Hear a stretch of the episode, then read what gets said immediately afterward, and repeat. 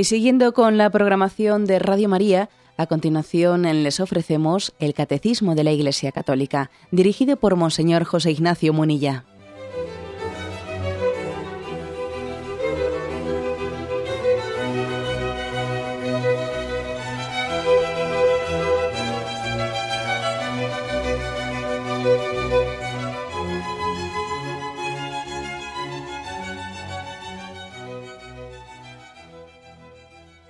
Saludo a todos los oyentes de Radio María. Un día más, con la gracia del Señor, proseguimos el comentario del Catecismo de nuestra Madre la Iglesia.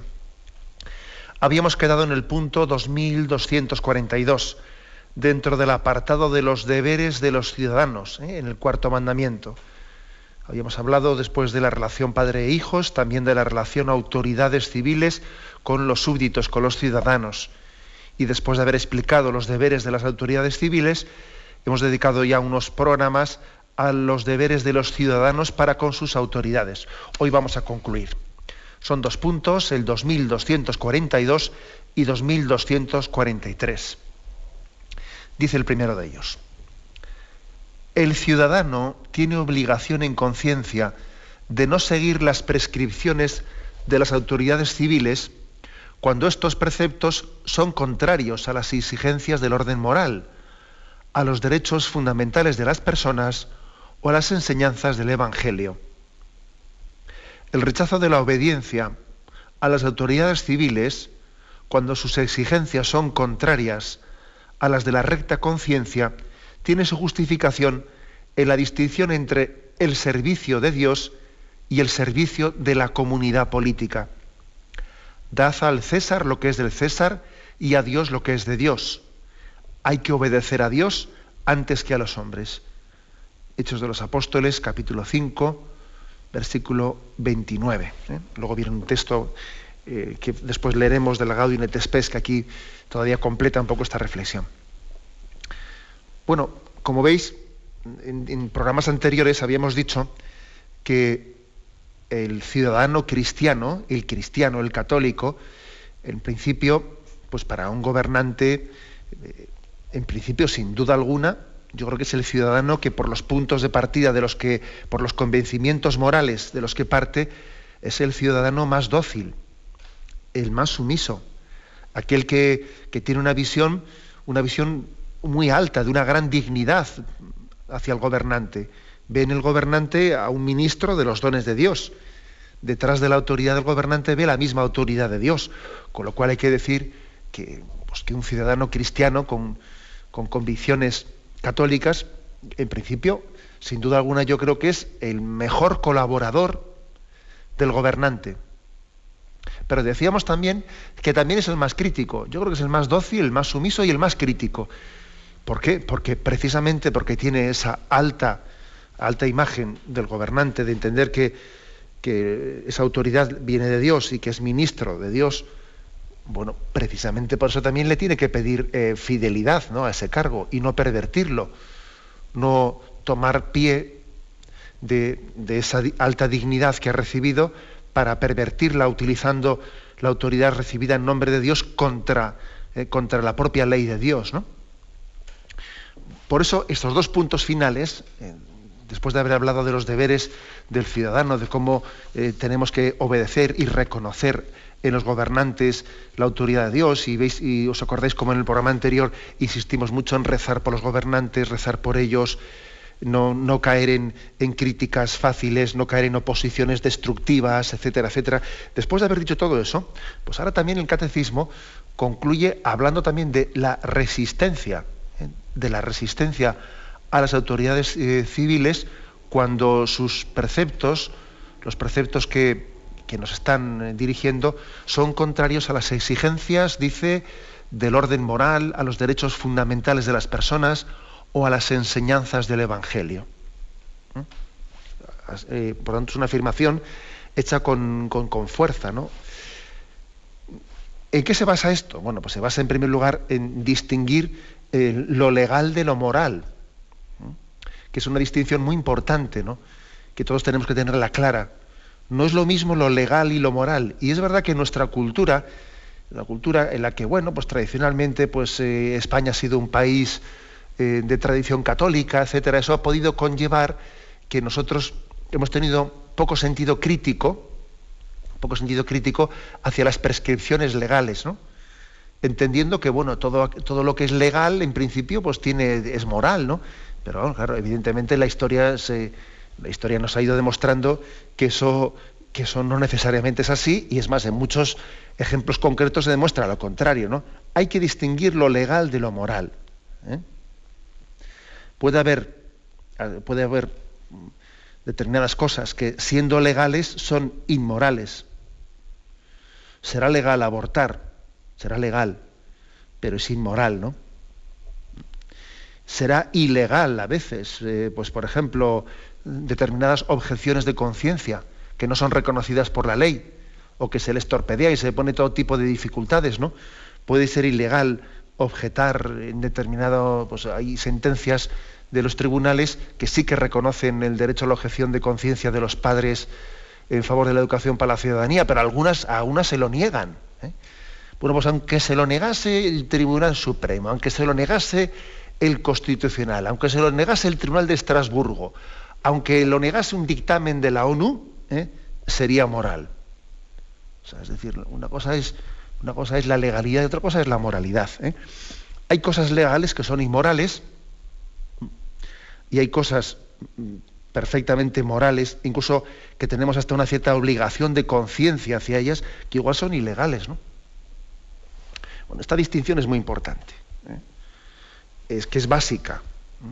Y nuestra conciencia moral tiene que saber distinguir estos dos aspectos, lo legal y lo moral. Tiene mucha importancia de cara incluso a la educación de nuestros hijos. También en este programa, en otras ocasiones, ¿no? hemos hablado y hemos insistido mucho en que hoy en día eh, pues los jóvenes, nuestros hijos pueden llegar a tener una dificultad, una seria dificultad de distinguir entre lo corriente y lo normal lo corriente y lo normal. Claro, si los adultos no distinguimos entre lo legal y lo moral, claro, será lo, más fácil será que después las generaciones jóvenes, nuestros hijos, tampoco distingan entre lo corriente y lo normal. Hay cosas que serán muy corrientes, pero no son normales. ¿Mm? Será muy corriente el que los jóvenes vuelvan el sábado por la noche a las 6 de la mañana a casa. Será muy corriente, pero no es normal. Y hay cosas que son normales, pero no son corrientes. Lo normal será que un joven pues, eh, rece, rece la Virgen María, rece el rosario, es lo normal, aunque no es muy corriente. Por eso sí, por eso es importante que los mayores, ¿no? los adultos tengamos clara la distinción entre lo legal y lo moral. Si no, difícilmente tendremos luego autoridad moral para dirigirnos a nuestros jóvenes y hacerles entender la distinción entre lo corriente y lo normal. Por eso se habla aquí de la, importancia de, de, que como ciudadanos, y, y precisamente no desobedeciendo, sino obedeciendo, por obedecer, en alguna ocasión tengamos que desobedecer. Puede ocurrir tal circunstancia. Puede parecer una paradoja, ¿no? Pero hay veces que la obediencia nos puede llevar a la santa rebeldía por obediencia a veces tenemos que tener santa rebeldía. Por obediencia a Dios, incluso por obediencia a una autoridad que está ejercitando su autoridad indignamente, ¿no? Porque yo en el fondo no estoy obedeciendo a esta persona, a furanito, a menganito, sino que estoy obedeciendo la autoridad que Dios ha puesto en ella. Y cuando esa persona pervierte esa autoridad y la vuelve contra Dios, pues llega el momento que en nombre de la obediencia tenemos que ejercitar la santa rebeldía. O la santa, ¿eh? sí, la santa insumisión, podríamos decir, ¿no? O la objeción, como queramos decirlo. Bueno, alguna, eh, algún texto así para, para apoyarnos en ello, eh, al cual nos dirige este punto del catecismo que estamos comentando, el 2242, uno lo tenemos en el punto 1903. Dice aquí, la autoridad solo se ejerce legítimamente si se busca el bien común del grupo en cuestión y si para alcanzarlo emplea medios moralmente lícitos. Si los dirigentes proclamasen leyes injustas o tomasen medidas contrarias al orden moral, estas disposiciones no pueden obligar en conciencia. En semejante situación, la propia autoridad se desmorona por completo y se origina una iniquidad espantosa. Claro, es una iniquidad espantosa el que se utilice la, autoridad contra con una autoridad delegada de Dios, ¿no? que es Dios el, principio y el fundamento de toda autoridad, es una iniquidad utilizar ese puesto que Dios le ha dado a un, a un político de esa responsabilidad del bien común para legislar contra la ley divina, contra la ley natural, contra la dignidad del hombre. Es algo parecido que si, por ejemplo, pues un obispo cae en la herejía, pues es una iniquidad absoluta, ¿no? El que un obispo utilice eh, la autoridad apostólica eh, recibida para él eh, romper con la iglesia, para él constituirse en hereje, que también ha ocurrido en la historia de la iglesia, ¿no? Y es una iniquidad absoluta el que alguien reciba esa autoridad esa autoridad de Dios de la sucesión apostólica, de deber de ser custodio de la verdad revelada, y resulta que un obispo que, que recibe esa tarea de ser custodio de la, verdad revelada, él rompe con la tradición y él cae en la herejía, ¿no? predicando contra el depósito revelado que se le ha encomendado. Bueno, pues eso que puede ocurrir en el, en el orden eclesiástico, y de hecho ha ocurrido, y ha habido obispos que también han sido herejes, y, la Iglesia así, así lo ha proclamado, y, y lógicamente les ha expulsado ¿no? del seno de la Iglesia, también eso puede ocurrir en el orden civil. ¿Eh? Cuando una autoridad, una autoridad civil, eh, legisla de una manera contraria, como dice aquí, al orden moral, a los derechos fundamentales de las personas o las enseñanzas del Evangelio. Recuerdo que en algún otro programa también eh, que salió el tema de la objeción de conciencia, hicimos referencia a una, frase muy, muy ingeniosa eh, de Lope de Vega, formulada en aquel contexto del, siglo de oro español. ¿no? Una frase tan bonita que decía, todo lo que manda el rey, pero va contra lo que Dios manda, no tiene valor de ley, ni es rey quien así se desmanda.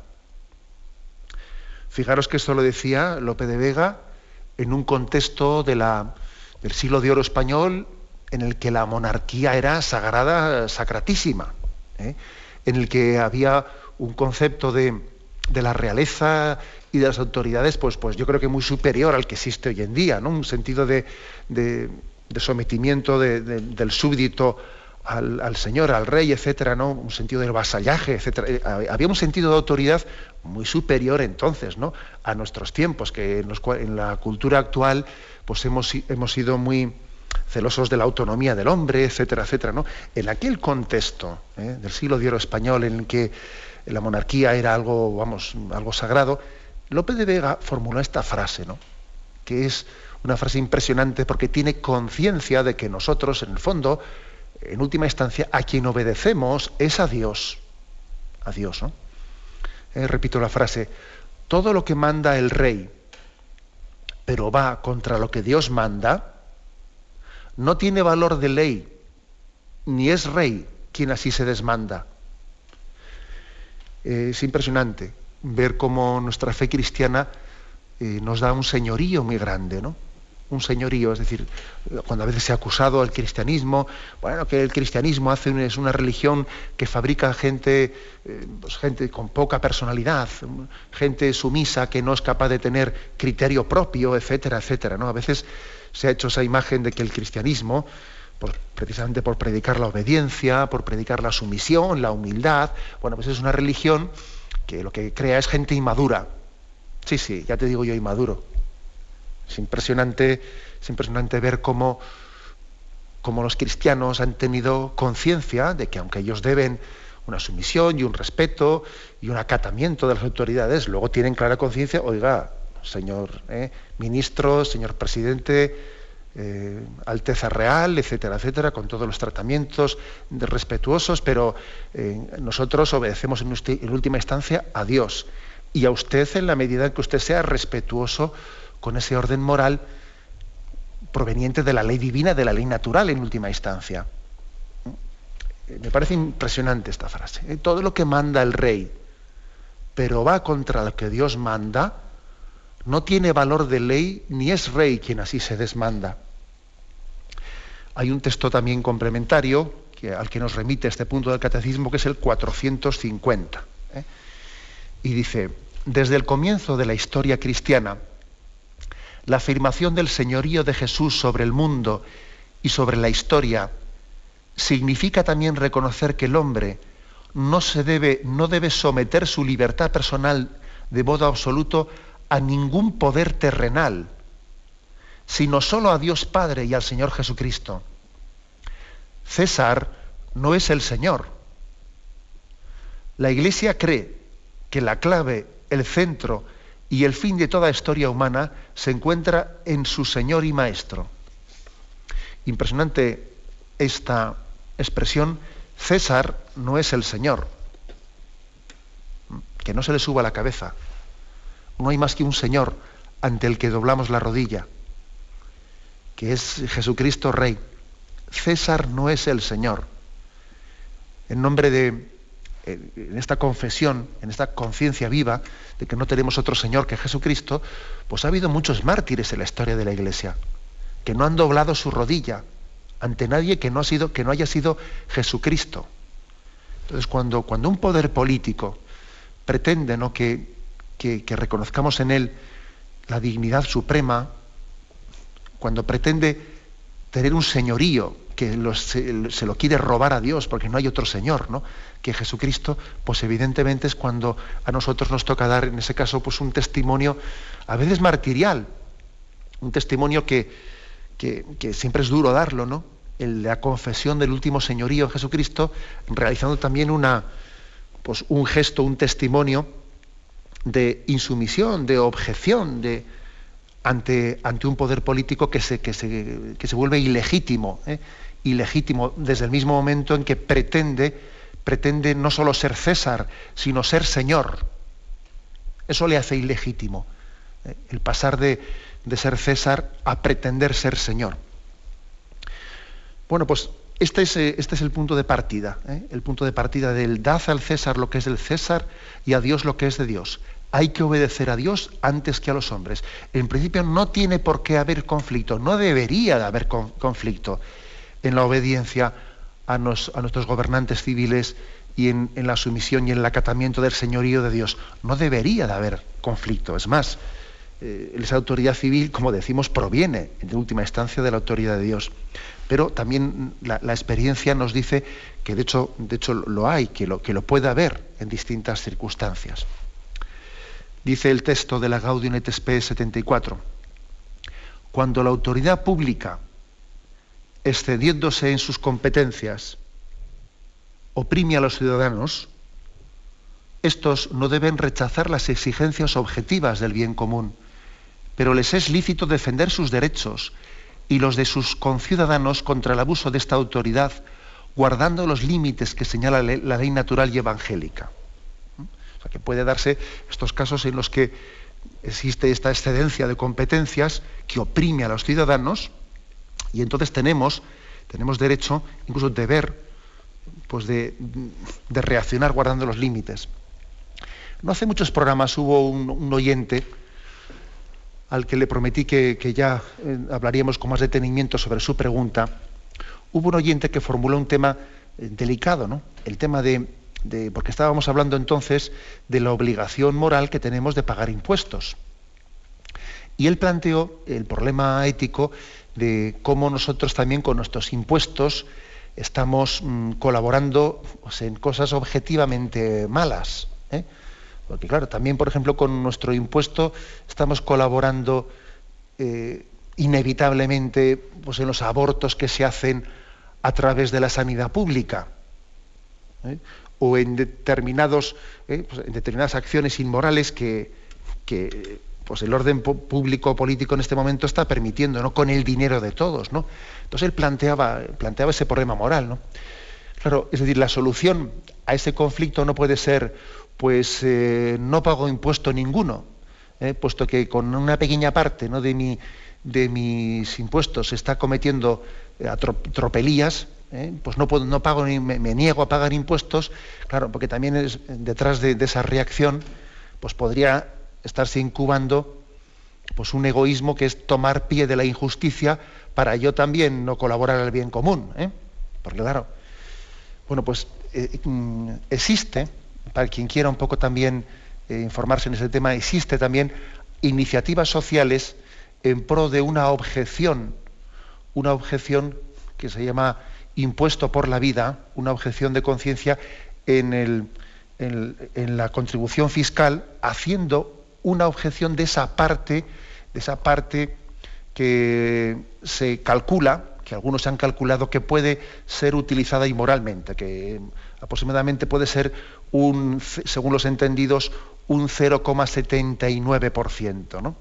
Entonces existen algunas iniciativas sociales de esa objeción. En concreto hay una página web que quien quiera eh, visitarla se llama impuestoporlavida.org y esta página impuestoporlavida.org pues eh, habla de esa, de esa iniciativa, una iniciativa ética en la que algunos pues eh, presentan ante en la, su declaración de la renta pues mm, ese 0,7% que puede ser una cantidad muy pequeña. En algunos igual son 20 céntimos o 30 céntimos, ¿no? O lo, que fuere, ¿no? Presentan una, una objeción y entran también en una especie de, bueno, a veces sencillamente, pues por, no entrar en discusiones por esos 20 céntimos, Hacienda pues, archiva, el, archiva el caso y punto, pero en otras veces, bueno, pues eh, aunque sean esos 20 o 40 céntimos, viene un recargo legal, un recargo, usted le ha falta de pagar 30 céntimos, entonces viene un recargo del 20% que puede llegar de alguna manera a, bueno, pues a tener una eh, pues una especie de embargo forzoso de esos 20 céntimos de nuestra cuenta bancaria con recargo del 20%, pero que bueno, que mm, lo importante no es, es el testimonio moral de que algunos luchan. ¿Eh? No digo que también que, todo el mundo esté llamado a hacer esta especie de batalla simbólica, porque es una batalla simbólica, ¿no? Pero en el fondo sí que es importante que, que estemos en, con una conciencia cuestionada, lo, peor es que todos estos problemas morales los acabemos eh, enterrando como si no existiesen. ¿eh? Yo digo, bendito sea Dios que haya personas que han puesto en marcha esta iniciativa en la que son conscientes de que aunque sean eh, con unos céntimos de mis impuestos, alguien está matando a un niño y entonces yo digo, yo también quiero resistirme a eso, a ver cómo lo hago, ¿no? Y entonces ponen en marcha esta, esta iniciativa, que ciertamente le complica la existencia al que la haga. Le complica la existencia, ¿no? Pero dice uno, bueno, pero bendita complicación. ¿eh? de, la conciencia que se cuestiona su participación en el bien común ¿no? y su resistencia a colaborar con el mal. Bien, pues eso, para que en su, día le prometí al oyente que, que, daría una información sobre este tema y que sepáis que existe también esa iniciativa y que en internet lo podéis encontrar en una página que se llama impuestoporlavida.org. Bien, tenemos un momento de reflexión y continuamos enseguida.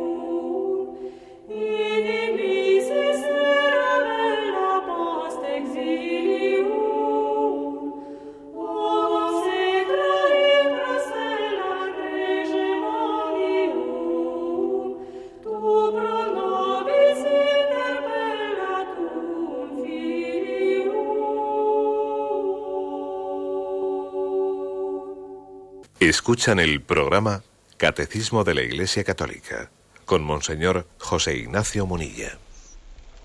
Continuamos en la explicación del punto, pasamos ahora al 2243. Dice, la resistencia a la opresión de quienes gobiernan no podrá recurrir legítimamente a las armas, sino cuando se reúnan las condiciones siguientes en caso de violaciones ciertas, graves y prolongadas de derechos fundamentales, después de haber agotado todos los otros recursos, sin provocar desórdenes peores, que haya esperanza fundada de éxito, si es imposible prever razonablemente soluciones mejores. Es un punto delicado, el 2243, cuando dice, vamos a ver, ¿hasta dónde podemos llegar con la resistencia a la opresión de quienes gobiernan? ¿Hasta dónde se puede llegar? Claro, el catecismo es catecismo de la Iglesia Católica y está hablando de una doctrina moral que valga para todas las naciones, para todas las naciones eh, en todos los contextos históricos. ¿eh? entendemos que este es un catecismo general de la Iglesia Católica. Entonces dice, vamos a ver, la resistencia ante injusticias que se nos imponen, hasta qué límite puede llegar. ¿no? Y se plantea la cuestión, ¿puede llegar hasta la utilización de la resistencia armada? Entonces dice, la respuesta que da es, sí puede llegar hasta ese límite, pero claro, tiene que darse una serie de condiciones muy exigentes. Sería demasiado, ¿eh? demasiado ligero el que ante una injusticia de nuestros gobernantes a la primera recurramos al fusil. Pero hombre, ¿eh? Eh, evidentemente podíamos cometer mayores males que aquellos contra los que estamos luchando. O sea, el recurrir a la resistencia armada frente a una injusticia de unos gobernantes es un tema muy serio, pero que también aborda aquí el catecismo. En primer lugar, una, una distinción. Igual a algún oyente se le hace un poco llamativo esto que afirma el catecismo, porque claro, se acuerda y dice, vamos a ver, pero ¿no dijo Jesús en el Evangelio, si te pega en una mejilla, pon la otra? ¿O no ocurrió también que cuando Jesús le iban a detener, Pedro sacó la espada para defenderle y Jesús le dijo, guarda tu espada, porque el que a espada mata, a espada muere. Entonces, si esto es así, ¿cómo puede ser legítimo en alguna ocasión, en alguna ocasión, por muy pues, extrema que sea, ¿no? ¿Cómo puede ser legítimo el recurrir a la, pues, a la defensa armada frente a, la opresión de un, de un poder político? Bueno, primero hay que distinguir, hay que distinguir entre eh, que hay criterios criterios de renuncia a la legítima defensa, mm, esa renuncia a la legítima defensa no se puede eh, aplicar a una renuncia individual, ¿eh? de una renuncia de cuando lo que está en juego no es únicamente mi bien particular, sino un bien social.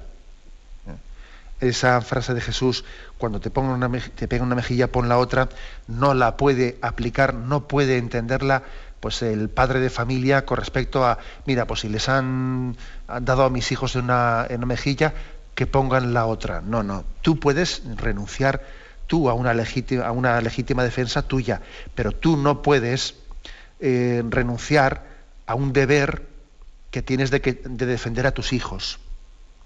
O un gobernante no puede renunciar a su deber de, someter, de defender a los que le han sido encomendados o un ciudadano, un cristiano, un católico, no puede renunciar a su deber de colaborar también resistiéndose al mal que se inflige al bien común. ¿eh? Luego esto distingámoslo. ¿eh? Distingamos esto porque sería pues una, una, aplicación demasiado simplista el decir, no, no, hay que, hay que eh, renunciar siempre a la legítima defensa, incluso en el, orden, en el orden político también. No, eso sería incorrecto. Ahora bien, entonces vamos a ver en qué, casos límites o extremos ¿no? se puede recurrir, dice él, a una resistencia armada frente a una opresión de quienes gobiernan. Bueno, en primer lugar, ha habido, ha habido casos, ¿eh? ha habido casos y eh, yo no me voy a referir al caso de España porque siempre estamos demasiado cerca y eso puede ser polémico hablar de ello, pero es evidente que ha habido casos en la historia. Por ejemplo, eh, la guerra de los cristeros la guerra de los cristeros de México. Es evidente. ¿eh? En 1926, el gobierno del presidente mexicano eh, Plutarco Elías eh, se propuso descatolizar a México para abrir el país a la modernidad, así lo dijo él. Y con ese fin puso en marcha pues, una feroz persecución contra la Iglesia Católica. Y una de las medidas que tomó fue la de la supresión del culto católico en toda la nación y para defender su religión y la libertad de culto, pues miles de, campesinos y de rancheros empuñaron las armas, las armas, en lo que se conoce como, como una, eh, una guerra de cristeros, así se le llamó. Y el heroísmo de aquellos hombres, mujeres y niños, en su mayoría gente sencilla, sin entrenamiento militar ninguno, pues eh, fue una de las páginas más impresionantes de la historia de la humanidad. Fue una resistencia al tirano. Los soldados del gobierno llamaron despectivamente cristeros aquellos valientes, porque llevaban la cruz sobre el pecho y morían gritando viva Cristo Rey. Bueno, y hay que decir que fueron, eh, fueron miles y miles ¿no? los que murieron en aquella resistencia armada frente a aquella prohibición del culto que el gobierno masónico pues, mexicano impuso. ¿no? Y la Iglesia Católica ha beatificado, ha beatificado, ha canonizado a muchísimos de aquellos cristeros. ¿no? Lo que quiere decir que si la Iglesia Católica ha canonizado como mártires a, muchísimos de aquellos cristeros, pues evidentemente era legítima, era legítima aquella resistencia armada. Era legítima. Entonces, ¿qué condiciones, no? ¿Qué condiciones tienen que darse para que, para que este caso extremo, extremo pueda darse? ¿eh? Este caso extremo. Aquel caso de, México era bastante evidente, yo creo, ¿no? O sea, que un gobernante un gobernante de un país profundamente católico, él diga, tengo que descatolizar esta nación, tengo que abrirla a la modernidad, por lo tanto, prohíbo el culto católico, lo prohíbo todo. Vamos a ver, yo creo que es un caso tan extremo, tan extremo, que justificaba esa rebelión, esa rebelión armada del pueblo. Aquí el catecismo pone cinco condiciones. Cinco condiciones Claro que luego lo complicado es eh, pues, ver, de qué manera se eh, se puede concretar alguna de ellas, ¿no? O sea, las cinco. Pero dice, primero, en caso de violaciones ciertas, graves y prolongadas de los derechos fundamentales. ¿eh? Es decir, no, no, basta con que, con que sean violaciones mm, que yo entiendo, pero que no es, son claras y contundentes y tangibles y constatables Tampoco basta incluso con que sean unas violaciones que ocurran durante un tiempo, ¿eh? o sea, que sean transitorias. Mira, si es algo transitorio, casi lo mejor es aguantar, aguantar esa opresión transitoriamente, porque mira, no, te vas a meter en un lío de una guerra por algo que al fin y al cabo tiene sus días contados. Aguanta y ya pasará. ¿no? Dice, en caso de violaciones ciertas, graves y prolongadas de los derechos fundamentales del hombre, es mejor, es mejor padecer y resistir ¿no? determinadas eh, pues, injusticias graves si son transitorias, si son transitorias, que antes que entrar pues, en una resistencia armada que, puede tener también muchas consecuencias complicadas. Segundo, dice, después de haber agotado todos los otros recursos. Claro, la resistencia armada no puede ser nunca el primer recurso se tiene que haber aguantado todo, se tienen que haber agotado todos los demás recursos, ¿no? Como son el recurso del diálogo, como son el recurso de, otro tipo de resistencias civiles, resistencias civiles mediante, yo qué sé, ¿no? Puede ser manifestaciones, pueden ser objeciones, puede ser, etcétera, etcétera, ¿no? Es decir, tenemos que tener claro que cuando la, la moral católica habla, vais a ver que en el quinto mandamiento dentro de poco también seguro que saldrá este tema, ¿eh? el tema de, la guerra, de cuando una guerra en algún caso extremo puede ser justa, etcétera. Pero es que fijaros, los papas en las últimas guerras que han existido, que han tenido lugar, se han pronunciado, se han pronunciado en contra de esas guerras precisamente por entender que no se cumplían no se cumplían estos requisitos tan exigentes ¿no? para que la legítima defensa armada pueda llegar a ser eh, justificable. ¿no? Por eso dice, después de haber agotado todos los otros recursos. Eh, claro, eh, vamos a ver, ¿no? Por ejemplo, la, guerra, la guerra famosa de Irak. Vamos a ver, la guerra famosa de Irak. ¿Por qué el Papa se pronunció de una manera tan solemne contra la intervención en Irak? Porque es evidente que no se habían agotado todos los recursos y luego encima se demostró que, las justificaciones morales eh, o, las, causas que se alegaban ¿no? para entrar en esa guerra luego ni existían, que si no sé qué, que si tenían unos armamentos de guerras, de armamentos de armas especiales, no sé qué, y allí no había nada. O sea, es decir, que, que estas, estas causas, o mejor dicho, estos condicionantes que tienen que ser totalmente agotados antes de justificar la, eh, intervención armada son muy exigentes. ¿no?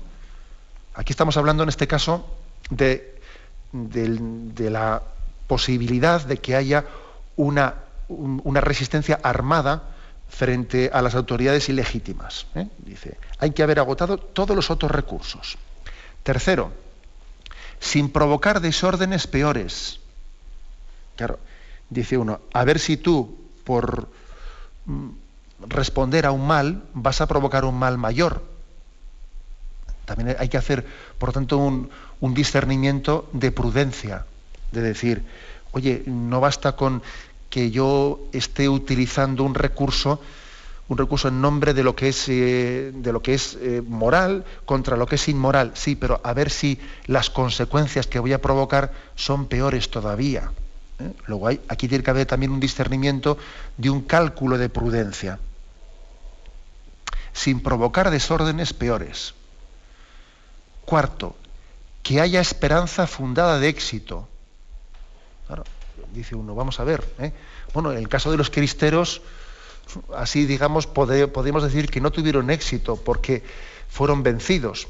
Fueron vencidos, pero al final vencieron ellos. La prueba es que México ha continuado siendo católico y, tuvieron que hacer allí un pacto en el que los gobiernos masónicos, pues claro, no, pudieron, no pudieron mantener esa persecución de, prohibir el culto, de que las iglesias fuesen cerradas, es decir, fueron vencidos, pero en el fondo vencieron ellos, porque lo que ellos perseguían, que es que la religión católica no fuese prohibida y no fuese perseguida, lo obtuvieron. Luego hay que decir que, el Señor bendijo su, su, lucha y su resistencia armada también, el Señor la bendijo.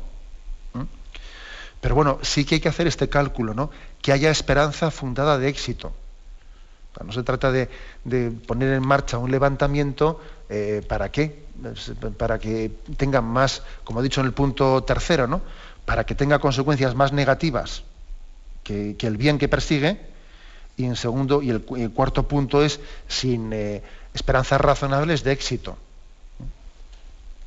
Y en quinto lugar dice, si es imposible prever razonablemente soluciones mejores. O sea que bueno, que tampoco, como veis, los cinco puntos que pone como para legitimar un recurso a las armas para resistir frente a una opresión de los gobernantes son puntos que están bastante relacionados entre ellos, ¿no? Pero dice, si es imposible prever razonablemente soluciones mejores. Bueno, si, si existe la posibilidad de decir, espérate, espérate a ver si, existe la posibilidad de que en otras elecciones cambien las cosas o lo que sea, pues uno, lógicamente, lo que le toca es esperar. ¿eh? esperar y no recurrir así de primeras a, la, resistencia armada. O sea que, como veis, la doctrina moral de la Iglesia eh, llega a estudiar, eh, tradicionalmente ha estudiado casos pues, pues muy delicados como este también, como este. Porque es que en la historia de la Iglesia ha habido para todo, ha habido para todo, ¿no? Y claro que se han dado también muchas situaciones en las que los católicos han tenido regímenes, regímenes opresores, opresores que, han perseguido la, fe cristiana, que han perseguido, que han violado en nombre de una autoridad ilegítimamente, ¿no? ilegítimamente utilizada, pues han perseguido cualquier derecho humano y divino y han aplastado la, propia práctica de la religión. Entonces se han dado casos en los que uno ha dicho, bueno, vamos a ver, tenemos, se dan las circunstancias como para justificar una resistencia armada. Una pregunta delicadísima, como podéis ver una pregunta muy delicada, ¿no?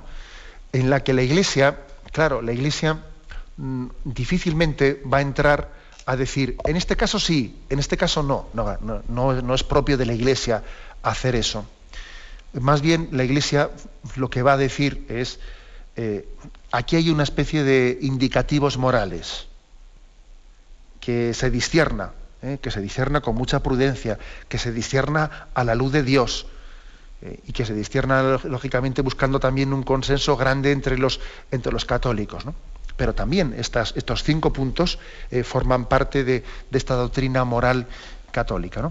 Los, vuelvo a leer de una manera ya más, digamos, escueta los, los cinco.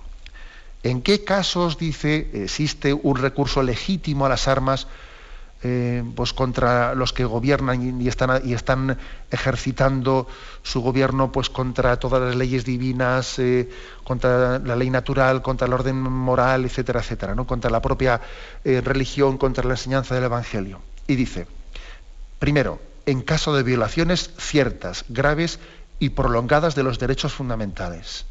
Segundo, después de haber agotado todos los otros recursos. Tercero, sin provocar desórdenes peores. Cuarto, que haya esperanza fundada de éxito. Quinto, si es imposible prever razonablemente soluciones mejores. Bueno, pues como veis, eh, concluye, concluye este apartado los deberes de los ciudadanos, pues mm, con un caso muy concreto, muy puntual, pero que no nos puede, el hecho de que se insista en esta especie de eh, también posibilidad del deber moral de, una insumisión frente a una injusticia por parte de gobernantes opresores, no nos puede hacer olvidar eh, pues el, panorama del que hemos partido. Y es que estamos explicando el cuarto mandamiento, y el cuarto mandamiento habla también de la santa obediencia. ¿eh? No solo a los padres, honra a tu padre y a tu madre, sino que está también hablando de la santa obediencia con respecto a nuestros, a nuestros gobernantes. Es decir, que existe también una virtud cristiana de la obediencia aplicada a la autoridad, a la autoridad civil. ¿Mm? Que esto igual pues, ha podido sorprender a los, eh, a los oyentes de este programa cuando en el cuarto mandamiento siempre hemos hablado de los padres de los padres, pero a veces nos hemos olvidado que también existe otro tipo de autoridades. Por ejemplo, a los, cuando los jóvenes se examinan en el cuarto mandamiento, del cuarto mandamiento, pues es evidente que también tienen que aplicar el cuarto mandamiento a, la relación con sus profesores. Es evidente. O sea, un joven, esa, relación de obediencia hacia una autoridad, pues eh, en gran parte también la vive con sus padres, por supuesto, pero, pero lo de los gobernantes le queda un poco lejos ¿eh? a ese estudiante. Ese, ese, principio de autoridad, el joven lo tiene que vivir pues, con respecto a su, a su, a su profesor, a su maestro y, sabemos que a veces pues cuesta, ¿no? Sabemos que también es, es bastante propio del, de ese espíritu de desobediencia, de insumisión, el que exista esa resistencia a reconocer en el profesor, en el maestro, ¿no? esa autoridad moral. Ojo, y otro, y otro detalle importante es la importancia de que las autoridades morales se ayuden entre sí. Por ejemplo, que la autoridad de los padres, la autoridad moral de los padres, ayude también al hijo a que reconozca en los profesores una autoridad moral. ¿Mm? Porque hacemos un flaco favor a veces pues cuando justificamos fácilmente la rebelión del hijo frente a, la autoridad moral que tiene que reconocer en, sus profesores. ¿Mm? Luego hay aquí también un caso concreto de aplicación del cuarto mandamiento, ¿no? por parte de los estudiantes cómo reconocen en el profesor, en el maestro, también una autoridad moral que en última instancia, en última instancia es también un signo de la misericordia de Dios que nos cuida, ¿eh? nos cuida, nos educa a través también de, de ese maestro, de ese profesor que Dios ha puesto cerca de nosotros. Otra aplicación concreta. Y bueno, y tenemos que ir pensando en, otras posibles eh, aplicaciones concretas del cuarto mandamiento. Por ejemplo, cuando alguien es miembro de una asociación. Imaginémonos que alguien es miembro de, pues, de una cofradía. Y en la cofradía hay también pues, una junta directiva. Bueno, pues esa junta directiva que se ha constituido, eh, imaginémonos que sea eh, está de cofrade mayor el que yo he elegido o no es el que yo he elegido. Yo también tengo que llevar este cuarto mandamiento a mi relación humilde y con un sentido de obediencia y de colaboración pues con, ese, con esa junta directiva de esa cofradía. Por ejemplo, otro caso concreto. ¿eh? Sin caer fácilmente lo que suele lo que suele ocurrir a veces entre nosotros que es pues eso no enseguida eh, mucho gallo para poco gallinero y todo el mundo quiere mandar y nadie quiere obedecer y nadie quiere seguir una directa es decir uno de los problemas que tenemos con respecto al cuarto mandamiento es este que he dicho que a veces tenemos mucho gallo para poco gallinero ¿eh? y todo el mundo quiere mandar y nadie tiene un sentido de obediencia y de, y de acatamiento y de colaboración en obediencia, ¿no? Por eso, bueno, está bien que, en el catecismo hablemos de grandes principios, pero luego ahora sería importante que cada uno de nosotros concretásemos, a ver, en qué circunstancias de mi vida también yo estoy llamado a tener este sentido de obediencia hacia la autoridad constituida. He puesto el caso del joven con su profesor, o del cofrade con su junta directiva, o, yo qué sé, o, junto con una asociación de vecinos, o tal. Es decir, tiene que haber una disposición de colaboración humilde. Porque a veces, a veces hay unos puntos de partida, unos puntos de partida que de entrada no. De entrada me opongo. De entrada yo ya vengo aquí ya con un espíritu siempre que no es un espíritu sanamente crítico, sino que es un espíritu destructivo. Y eso hay que examinarlo. ¿eh? Hay, que examinar ese punto de partida de falta de docilidad, de, insumisión, que no es propio del espíritu cristiano, ¿eh? con respecto a una asociación de vecinos, con respecto a una junta directiva, con respecto a lo que fuere. ¿eh? En el fondo hay un, hay un pecado original muy evidente, escondido detrás de esa, de esa especie de insumisión por sistema, ¿eh? o llevar la contraria por llevar la contraria. Parece que existe eh, una, especie de, pecado original en nosotros que es que para afirmarme tengo que negar otra cosa. ¿Eh? Si, yo no, si yo no me revelo, parece que yo no soy nadie.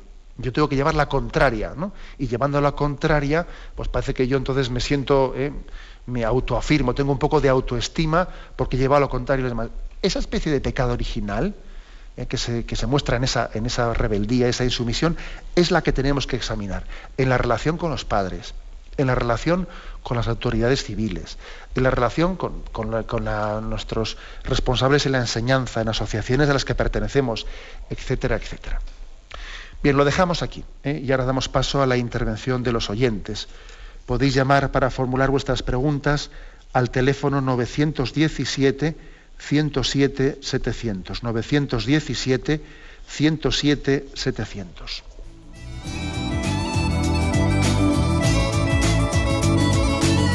¿Le gustaría tener sus programas favoritos de Radio María en CD o DVD?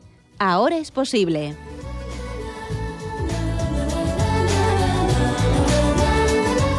Le sugerimos que primero se informe en qué formato de audio lo puede escuchar en su equipo, DVD o CD, teniendo en cuenta que no todos los lectores de CD pueden reproducir el formato digital MP3 en el que enviamos nuestros programas. Y luego, si quiere en su casa esos programas que tanto le gustan, solo tiene que escribir una carta a Radio María, Paseo Lanceros 2, primera planta 28024, Madrid indicando si lo quiere en CD o DVD y cuántos programas. También le rogamos que escriba su nombre, dirección y no se olvide de facilitarnos un teléfono de contacto para cualquier duda que nos surja.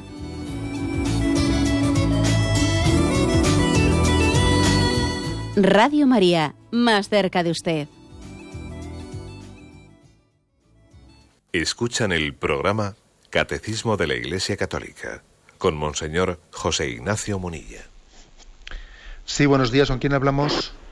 Buenos días, Monseñor. Buenos días. Eh, bueno, yo comentarle en primer lugar que bueno soy militar y todos estos temas que usted está comentando eh, a mí me ocasionan pues un poco eh, un poco de confusión, ¿no? Porque yo bien tengo claro mis deberes como como profesional, pero eh, me causa como cristiano, porque cuando yo entré en el ejército, pues, eh, bueno, tenía esa creencias un poco en la iglesia, un poco por obligación, ¿no? Familiar, que me habían ido inculcando, gracias a Dios, por otra parte. Pero no estaba tan convencido ni tenía, pienso yo, como la fe que debo tener ahora. Entonces, eh, ahora me, me, surgen dudas eh, al respecto de ese deber, porque claro, eh, Jesucristo en la Escritura, yo entiendo cuando dice que el que hierro mata, hierro muere, ¿no? Entonces, yo ahí lo veo muy claro, y, cuando el mandamiento no matarás, y, pero por otra parte está este, estos deberes que usted comenta, y me gustaría que a ver si nos puede dar una palabra de consolación. Muchos compañeros como yo que seguramente están esto en las mismas circunstancias no de, en un momento de un conflicto ahora que participamos a más misiones y podemos llegar incluso a, a tener que ir a por el otro pero a veces no muy claro si en defensa propia o, o muy bien por, por miedo a morir uno y en fin eso es un poco todo Muchas gracias. Gracias a usted y gracias también por su, esa preocupación moral ¿no? que muestra. Yo creo que el hecho de que también el haber profundizado en la fe cristiana pues le, le, cuestione, le cause y le cause también, o sea, y le provoque la necesidad de cuestionarse más, es una buena señal. Bueno, en el, en el siguiente mandamiento, que ya pronto vamos a entrar en él, en el quinto mandamiento del no matarás, se va a hablar más de, este, de estos temas, ¿no? porque aquí se ha, ha tocado un poco así de soslayo, pero allí se va a hablar más en profesión del tema de la legítima defensa, cuando la defensa, eh, el recurso a la violencia, pues es, legítima defensa o es un abuso de autoridad, ¿no? Pero digamos que mm, yo por ahora me bastaría igual con esta distinción. Que tenga usted claro que, que la tradición católica nunca ha afirmado que la profesión, que la profesión militar o la profesión policial, etcétera, por el hecho de que, tenga también la posibilidad de utilizar la violencia, sea indigna Nunca se ha hecho tal afirmación. Nunca. Y bien sabe usted que, tiene en el cuerpo militar pues eh, toda una serie de presencia, presencia del mundo de la Iglesia en el arzobispado castrense que de una manera muy específica acompaña, acompaña a todos los militares en y lleva a cabo una evangelización muy específica dirigida a ellos. ¿no? Con lo cual, el, caso, o sea, la posibilidad de utilizar la fuerza de suyo no es inmoral. Lo que puede ser inmoral es utilizarla injustificadamente. Cuando se acercan en el río Jordán los militares eh, a un grupo de soldados a bautizarse por Juan Bautista, Juan Bautista les dice, no abuséis de la fuerza. No les dice, no utilicéis la fuerza. No, les dice, no abuséis de la fuerza. Lo cual quiere decir que en sí mismo eh, pues, eh, la, vida militar y la posibilidad de utilizar una fuerza una fuerza armada para, buscar causas justas, en sí es legítima e incluso necesaria ¿eh? en muchos casos. Lo importante es que sea utilizada conforme a razón, de una manera prudente y sin abuso y sin abuso de la fuerza. Pero bueno, tendremos ocasión de hablarlo. Damos paso a una siguiente llamada. Buenos días. Sí, buenos días. Buenos días. Mire usted, es que ayer en Radio María me parece que dijeron una expresión mm, confusa y yo soy católico practicante, como precisamente me pusieron hace unos días por una consulta que hice en otra emisora y me han puesto en primera página. me, llamó la atención. Mire usted, eh, eh, soy José Yáñez Lillo de Málaga. Mire usted, las criaturas no son creadas, eh, hablaba el sacerdote. Llamó un, un catequista o algo debía de ser así, que dijo, que rectificó y dijo, mm, mire usted que las criaturas son engendradas, no son creadas. Entonces mm, crea una confusión grande, aunque la cosa tiene su, creo que tiene sus muchos matices, porque eh, los engendrados son en general los, las criaturas, pero el ser humano, o sea, la persona, tiene un alma y el alma solo la crea Dios, como dice el catecismo precisamente de la iglesia que estuve consultando y además es dogma de fe.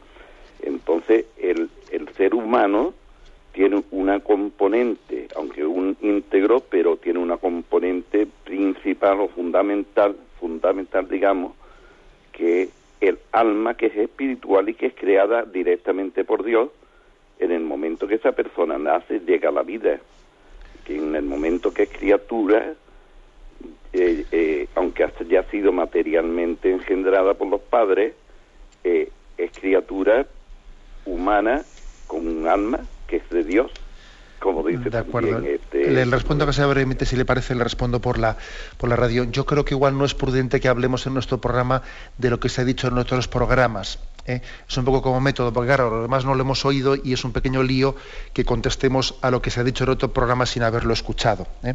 Pero bueno, aunque sea muy brevemente, pues eh, bueno, es verdad que el credo dice, ¿no?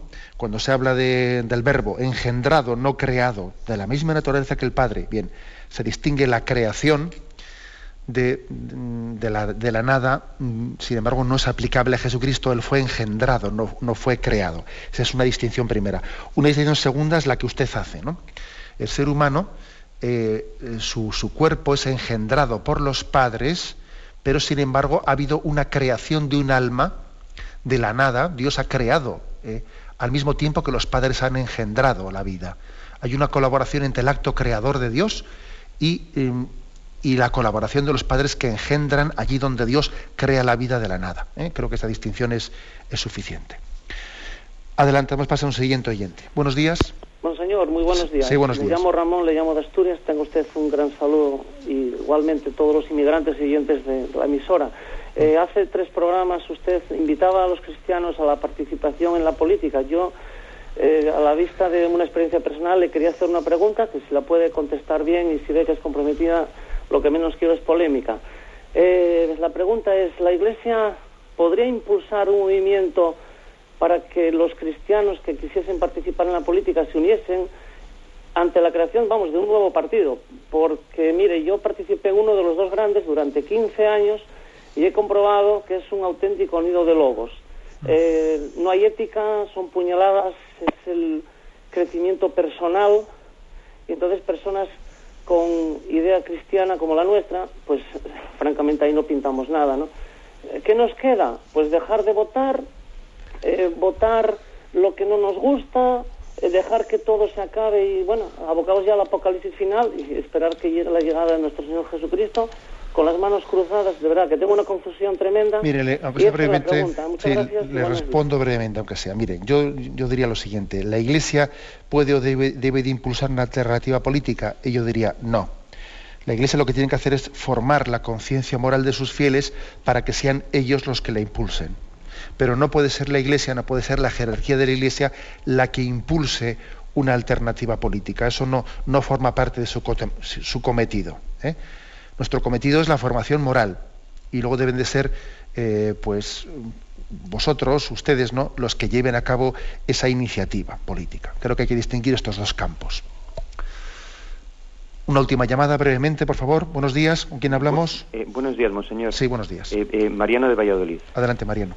Mire, en, primer lugar, pues, que Dios le pague el bien y el esfuerzo que hace usted todas las mañanas por, por sacar adelante el programa y también porque nos hace sentirnos pues como una familia respecto a- a- al resto de los oyentes. Nos encomendamos unos a otros y, y- y va muy bien. Eh, mi pregunta es eh, eh, eh, sobre, sobre eh, lo incómodo pues que me he sentido hace poco asistiendo a una, a una, a una boda civil en que pues uno de los contrayentes pues no podía contraer matrimonio porque ya lo tenía de antes y el otro sí. Entonces, bueno, pues uno pues no sabe qué, qué sentimientos tener. Le- le- la enhorabuena pues sabe que no les puede dar, pero bueno, sí que les desea que sean felices. Y no sé si usted nos podría eh, decir algunas palabras sobre algún, algún, algún criterio para sentirse así, porque claro, no ir pues eh, eh, muchas veces es peor porque no es la familia de uno, en fin. Ya. Bueno, la verdad es que es un tema delicadito para, para aquí despachar en un minuto. Pero yo sí diría que, que tenemos que, en un caso de este estilo, tenemos que hacer un testimonio cristiano que sea capaz de, de tener en cuenta dos aspectos. Un primer aspecto, y es que a las personas les queremos tal y como son, y por el hecho de que hayan tomado unos caminos en esta vida que, sean incorrectos, no por eso les despreciamos y no por eso les eh, pues hacemos hacia ellos gestos que podían, ser de, entendidos como antitestimoniales. Bien. Pero al mismo tiempo también tenemos que hacer en esa expresión, en ese gesto hacia ellos, no ocultarles nuestra conciencia de que el camino que han emprendido no es el correcto. Entonces yo creo que puede haber cristianos que, digan, mira, yo a esta persona, pues de una manera así privada, ya le diré, oye, mira, yo rezo por ti, no estoy de acuerdo pues, pues, con el camino que has emprendido, creo que te equivocas, pero yo te voy a apoyar y pum, pum, pum, pum, pum. Es decir, creo que también en nuestro, gen- en nuestro gesto testimonial tiene que haber también la valentía de expresar, por una parte, un cariño incondicional, pero también expresarle la conciencia, o sea, tenemos un deber también de manifestar, porque si no, no, no ejercemos la corrección fraterna, de manifestar que una persona, pues el camino que ha emprendido no es el correcto. Entonces, ¿cómo conjugar las dos cosas? Bueno, otro día lo hablaremos, porque ahora tenemos ya el tiempo cumplido. Me despido con la bendición de Dios Todopoderoso. Padre, Hijo y Espíritu Santo, descienda sobre vosotros. Alabado sea Jesucristo.